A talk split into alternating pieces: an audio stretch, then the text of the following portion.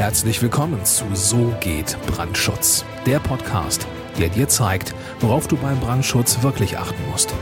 Denn es reicht, dass du Feuer und Flamme für dein Projekt bist.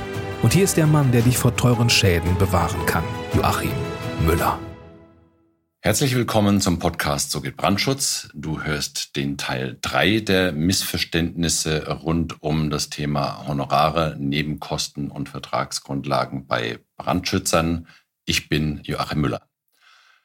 In diesem Teil 3 der Miniserie geht es wirklich um das Thema Vertrags- und Auftragsgrundlagen und ja, meine Impulse dazu will ich dir hierzu kurz mitteilen. Ich sehe immer wieder in Auftragsschreiben und Vertragsentwürfen, dass versucht wird, alle möglichen Vorschriften und Gesetze und so weiter in die Beauftragung mit reinzupacken. Da steht dann, es gilt die VOB Teil B und Teil C, es gelten die DIN-Normen und es gelten die technischen Vorschriften und es gilt die HAI und, und, und. Und am, am liebsten würden die Auftraggeber noch die Straßenverkehrsordnung, das Alte Testament, das Neue Testament und auch den Kodex Hammurabi auch noch zu, äh, zur Geltung verhelfen, nur um möglichst viel in diesen Vertrag mit reinzupacken. Und wenn du nicht weißt jetzt, was der Codex Hammurabi ist, ganz einfach. Das ist ein ungefähr 1800 vor Christus entstandenes Werk an Rechtssprüchen. Und in diesem Werk gibt es auch einen Abschnitt zur Haftung des Baumeisters. Und äh, ja, da will ich dir mal kurz ein kurzes Zitat aus dem Internet vorlesen. Da steht nämlich drin, baut ein Baumeister ein Haus, und macht es zu schwach, sodass es einstürzt und tötet den Bauherrn. Doppelpunkt. Dieser Baumeister ist des Todes. Kommt ein Sohn des Bauherrn dabei um, so soll ein Sohn des Baumeisters getötet werden. Kommt ein Sklave dabei um, so gebe der Baumeister einen Sklaven vom gleichen Wert. Wird bei dem Einsturz Eigentum zerstört, so ersetze der den Wert und baue das Haus wieder auf. Also du siehst, äh, das ist sozusagen eine Haftungsregel für Baumeister, die tatsächlich schon 1800 äh, vor Christus entstanden ist. Ja, und das ist jetzt natürlich von mir etwas überspitzt dargestellt. Natürlich wird der Kodex Hammurabi heutzutage nicht mehr angewendet und den Verträgen beigefügt. Aber ja, wie gesagt, ich sehe es immer wieder in Vertragsentwürfen, dass da wild irgendwelche Vorschriften zitiert werden, die vermeintlicherweise Vertragsgrundlage für die Leistung des Brandschutzplanes sind. Und das ist wirklich einfach totaler Quatsch. Also der Bauherr will natürlich den Auftragnehmer bei Fehlern bestrafen können, beziehungsweise in Haftung nehmen können. Das ist vollkommen klar. Und auch aus diesem Grund versuchen natürlich die Bauherren heutzutage weiterhin aus reiner Unsicherheit alle möglichen Rechtsgrundlagen in den Vertrag reinzupacken. Aber wie gesagt, das ist völliger Quatsch und so geht's einfach nicht.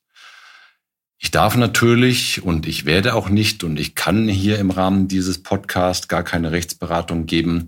Aber eins ist auf jeden Fall mal klar. Die VOB und die HAI haben mit den Leistungen zum Brandschutz wirklich absolut gar nichts zu tun und haben somit auch weder in einem Auftragsschreiben noch in einem Ingenieurvertrag irgendwas zu suchen. Es gilt das Werkvertragsrecht nach bürgerlichem Gesetzbuch und es gelten die allgemeinen Geschäftsbedingungen, insofern der Brandschutzplaner welche hat äh, und sofern das eben vertraglich nicht ausgeschlossen ist.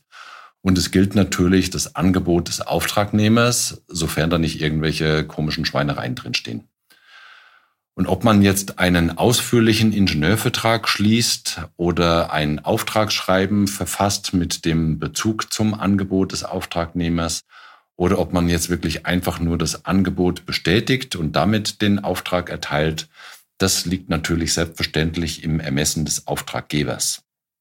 Man sollte aber wirklich tunlichst darauf achten, den Vertrag und das Auftragsschreiben wirklich sauber zu halten.